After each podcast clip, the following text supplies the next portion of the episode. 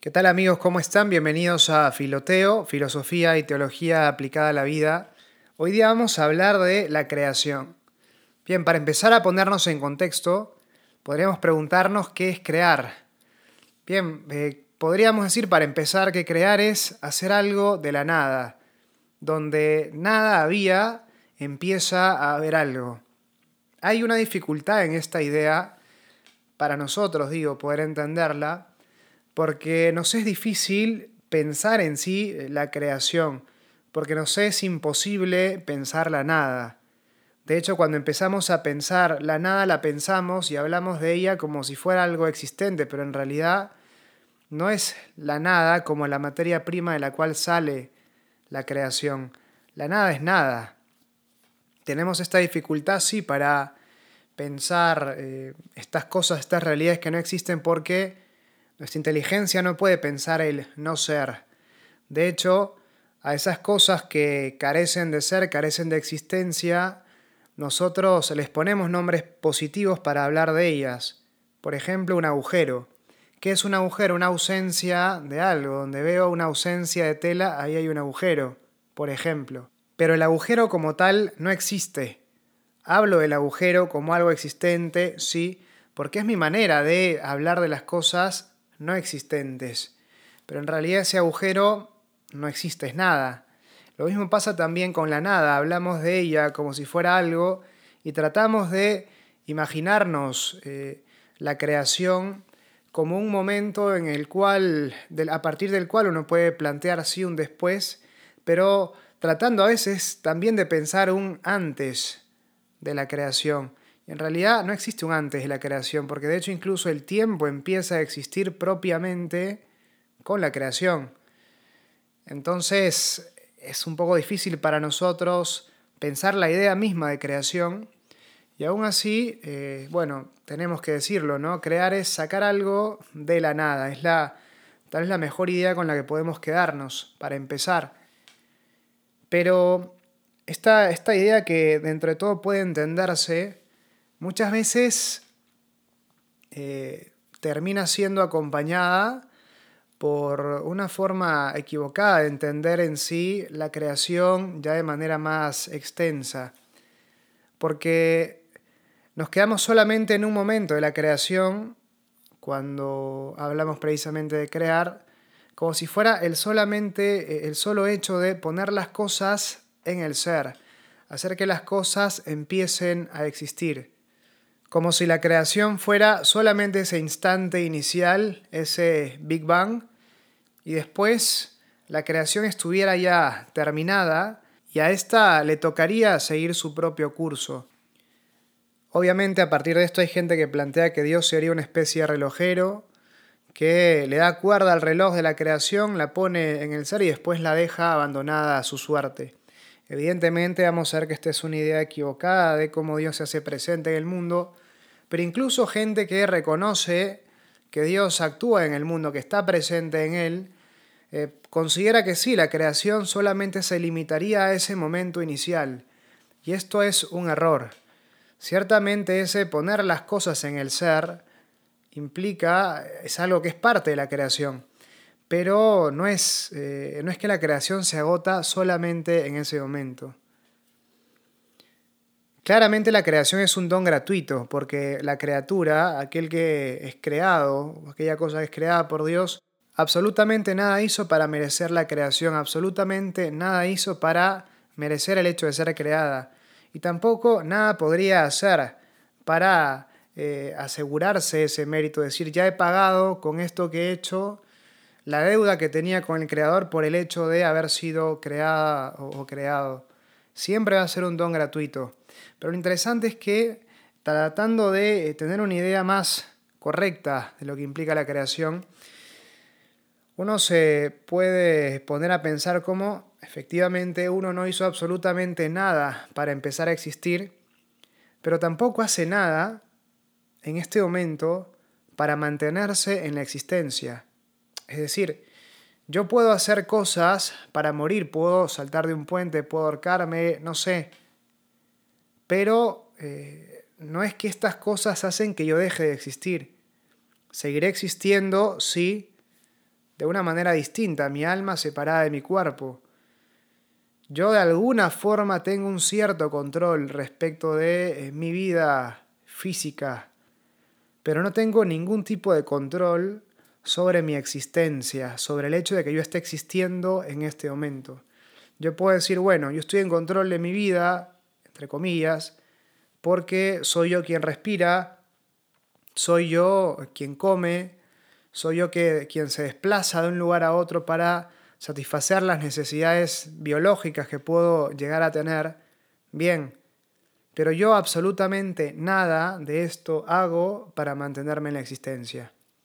De hecho, si es que yo quisiera dejar de respirar voluntariamente y voluntariamente aguantara la respiración y empezar a, a ser consciente de cómo mi falta de acción hace que la vida se me empiece a escapar, ese hecho de que la vida se me escape ningún efecto tiene sobre mi existencia. Seguiré existiendo igual, de un modo nuevo, como decíamos, mi alma separada de mi cuerpo, pero seguiré existiendo al fin. Esto nos lleva a, concluir de alguna forma que eh, no solamente en ese momento inicial de empezar a existir, dependo eh, en mi ser, por decirlo así, de Dios, dependo de que Él me haya creado, sino que en este momento mismo en el que estoy existiendo, dependo de Dios para seguir existiendo. Entonces, eh, siempre vemos la creación ¿no? desde el punto de vista del ser, de la existencia. Vista así, la creación, ese acto que Dios realiza, no se agota solamente en el hecho de que yo empiece a existir, sino que implica también que Dios me sostenga, me siga dando esa existencia que me dio inicialmente. En efecto, vista desde Dios, la creación es un solo acto. En Dios no hay tiempo, Él vive en un instante eterno, entonces no hay un acto prolongado respecto de Él. La creación vista desde Él es instantánea. Sin embargo, vista desde nosotros, se prolonga durante todo el tiempo que se prolonga la existencia de la creación. Lo que en Dios se da como un solo acto, en el caso de nosotros, nosotros lo percibimos como varios actos, entre comillas, porque hablamos de creación, sí, en el hecho de cómo Dios hace que las cosas de la nada empiecen a existir, pero también hablamos de una creación en la medida que Dios sostiene todo en la existencia y también lo gobierna todo. Visto desde Dios, la creación es un solo acto, es instantánea. Vista desde nosotros, la creación implica ese inicio en el ser, ese mantenernos en el ser y ese gobierno que Dios hace de todas las cosas en orden a que retornen a Él. La creación entonces no es algo ya terminado, no es algo que se agota en ese momento inicial. La creación es algo que Dios está haciendo en este momento. La creación, por eso, para Santo Tomás es relación. No es un acto, es una relación que sostiene Dios con las cosas. Desde las cosas será una relación evidentemente real, porque ellas dependen realmente en su ser de este acto creador de Dios. Vista desde Dios será una relación de razón, porque nada le suma a Él, no hace que Él sea más perfecto. La creación nada le suma a Dios, la creación es puro don, puro don para las criaturas. Y no podría decir puro don para aquellas criaturas que pueden darse cuenta de este don es decir, las criaturas intelectuales, que podemos ser agradecidos por este don, los seres humanos y los ángeles. El obrar sigue al ser, de ahí que en la medida que yo dependo en mi ser de Dios, dependo también en mi obrar de Dios. A eso también hacemos alusión cuando hablamos de la creación como una relación. Dios se presenta así como la causa primera de todas las cosas buenas que yo hago porque todas las cosas que yo realizo tienen como condición de posibilidad mi existencia. De ahí que de alguna forma todas las cosas que yo realizo brotan de ese acto de existir, ese acto de ser, en el cual Dios me sostiene. De ahí que uno puede decir por eso que Dios es causa primera de todas las cosas buenas que yo hago. De lo único que Dios no es autor de mi pecado. En el pecado en esas cosas que yo introduzco un desorden en esa acción que realizo, ese pecado es mío, es el único acto en el que yo obro solo, obro sostenido por Dios en lo que ese acto tiene de ser, por decirlo así, pero en el desorden de ese acto, respecto a ese desorden que yo introduzco, Dios no es autor. Yo introduzco un defecto en el acto y de ahí se da precisamente el pecado. Un defecto que muchas veces se, manifiesta en una falta de amor, por ejemplo, al prójimo que me pide precisamente ser tratado con amor y no ser tratado, por ejemplo, con violencia o con odio, lo cual implica una falta de amor, un defecto en esa acción. De ese defecto yo soy autor, no Dios. Pero en cambio Dios sí es autor, causa primera, digamos, de todas las cosas que yo realizo. De ahí que todas las acciones buenas que yo realizo, yo no las realizo solo, las realizo con Dios en la medida que soy sostenido por Él.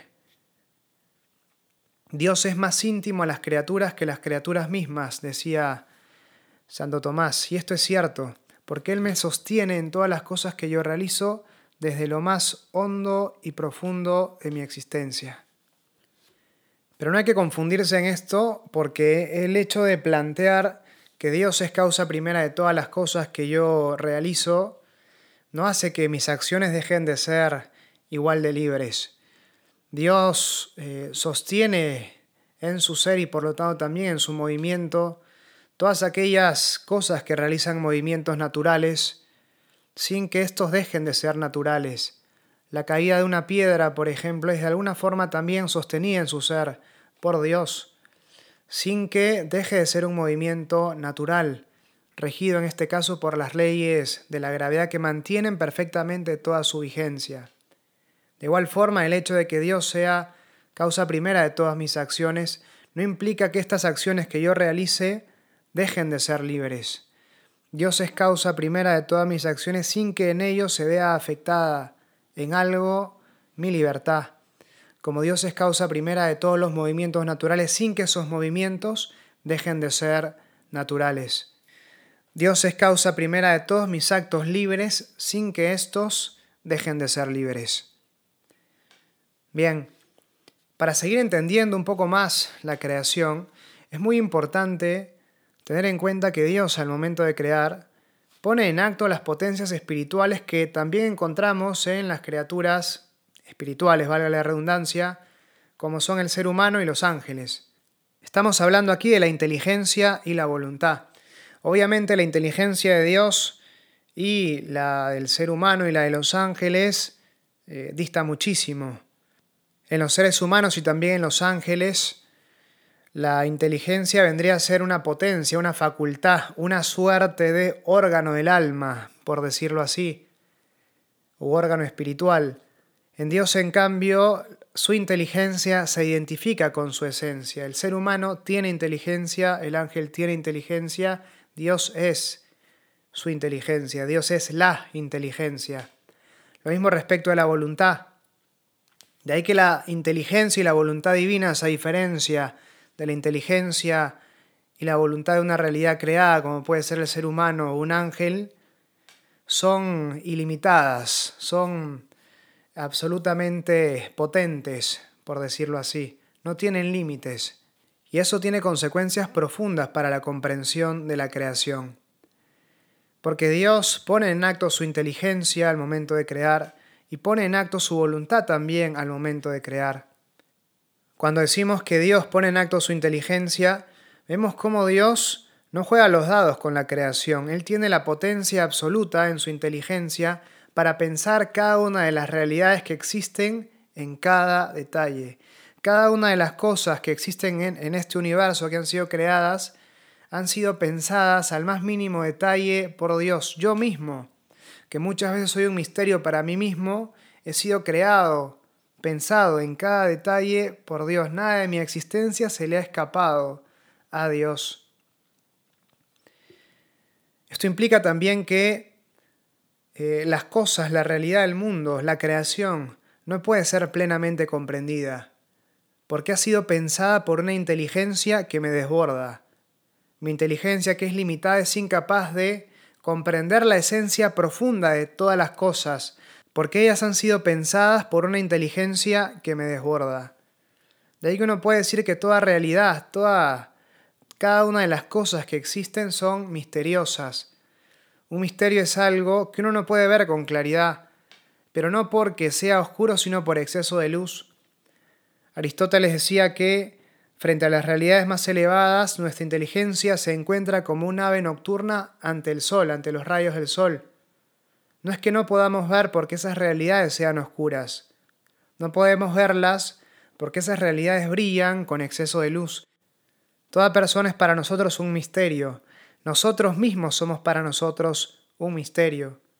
Porque mientras más compleja es la realidad que ha sido creada, más ha puesto Dios de su inteligencia en ella, más honda, más profunda, más misteriosa se vuelve. Por eso una persona puede estar casada con otra no sé, 60 años y seguir sorprendiéndose de esa persona. La conoce muchísimo, sí, pero siempre la va a sorprender, porque cada persona es un misterio y uno mismo puede tener un pleno conocimiento de sí mismo y de pronto frente a una determinada situación verse desbordado, porque descubre un aspecto que no conocía de uno, algo que uno no, no había pensado, no había calculado, no, no había tenido la oportunidad de conocer porque uno mismo es un misterio para sí mismo, pero no para Dios, para Dios todo es transparente, porque todo brota de su inteligencia. El hecho de que todas las realidades creadas sean fruto también de un acto de la inteligencia de Dios y que Dios por lo tanto no juega los dados con la creación, implica que cada una de las cosas creadas tiene un propósito. Y si decimos que la creación es algo que Dios está haciendo en este momento, uno puede pensar cómo cada una de las cosas creadas en la medida que existen en este momento, tienen un propósito hoy. Hoy mi presencia en este mundo no es una casualidad, no es producto del azar, tengo un propósito, tengo un plan, Dios quiere algo para mí. Hay un porqué de mi presencia en este mundo y haciendo esto. Porque Dios no juega a los dados. Y la prueba de que tengo ese propósito es que existo porque si no tuviera ese propósito simplemente hubiera dejado ya de existir hace mucho. Pero así como Dios pone en acto la inteligencia al momento de crear, Él pone en acto también la voluntad. Es decir, de las casi infinitas posibilidades de seres que podrían llegar a existir, Él solamente crea aquellas que quieren. ¿El mundo, la creación, podría haber sido de otra manera? Claramente sí. Eso es precisamente lo maravilloso de la creación, que uno descubre en muchas cosas que no hay necesidad, es decir, no hay una obligación de que las cosas sean de esta manera y no de otra. Hay entonces una intencionalidad, hay entonces un querer. ¿Por qué las hojas son verdes y no son, no sé, celestes? Hay un acto de voluntad, hay un querer, un querer de que las hojas fueran verdes y no de otro color. ¿Por qué yo soy de esta manera pudiendo haber sido de otra? ¿Por qué existo yo pudiendo haber tal vez existido una persona mejor que yo en mi lugar? De las casi infinitas posibilidades que hay para que Dios participe sus perfecciones a las criaturas, Dios elige solamente aquellas que quiere. De ahí que todo lo que existe es querido, profundamente querido por Dios. Y si acaso entonces yo puedo descubrir que las cosas son buenas y por lo tanto me puedo sentir atraído por ellas, puedo querer las cosas, es porque Dios las ha querido antes. Dios, al conocer las cosas o al crear las cosas en atención a su inteligencia, hace que las cosas sean cognoscibles también por otros. Y al crear también las cosas aplicando su voluntad, queriendo Él que esa cosa exista, hace que esa cosa sea buena y por lo tanto pueda ser también querida por una persona, por alguien. Todo lo que existe entonces en la medida que existe solamente es querido por Dios y por ser querido por Dios es ya bueno. Muy importante tener esto en cuenta para descartar errores que no se corresponden con una idea adecuada de la creación. Por ejemplo, el maniqueísmo, que se inicia más o menos en el siglo III o IV, que implica que había un principio bueno, que es un principio espiritual, y había un principio malo, que es un principio material y de forma tal que cada uno de estos principios hacían que cada una de las cosas que se derivaban de ellos siguieran esa condición inicial, es decir, todo lo espiritual por el solo hecho de ser espiritual era bueno y todo lo material, por el solo hecho de ser material, era ya malo, y esto es un error. Todo cuanto existe, ya sea material o espiritual, es bueno, porque es querido por Dios. En ese sentido, no hay ya algo que en sí mismo pueda ser malo. Todo lo que existe, por el solo hecho de existir, es bueno. Lo que puede ser bueno o malo desde una perspectiva moral es lo que yo hago respecto de ello. Entonces un veneno no es algo malo. Lo que es malo es lo que hace el ser humano al sacarlo de la función objetiva que cumple en la creación y usarlo para una finalidad diferente. Y así entonces, por ejemplo, en el mundo de la sexualidad, el placer no es algo malo, es algo bueno, pero puede ser usado mal o puede ser buscado, por ejemplo, dañando a otras personas. Y entonces lo que es malo es el acto que yo realizo, no el placer mismo, no lo que siento. Esto es muy importante, porque todo cuanto existe es bueno. Lo que puede ser bueno o malo entonces es lo que yo hago respecto de ello. Bueno, queridos amigos, espero que esto les haya gustado. Hasta aquí por lo menos el tema de la creación y quédense cerca para seguir viendo más contenido juntos. Nos vemos pronto. Chao.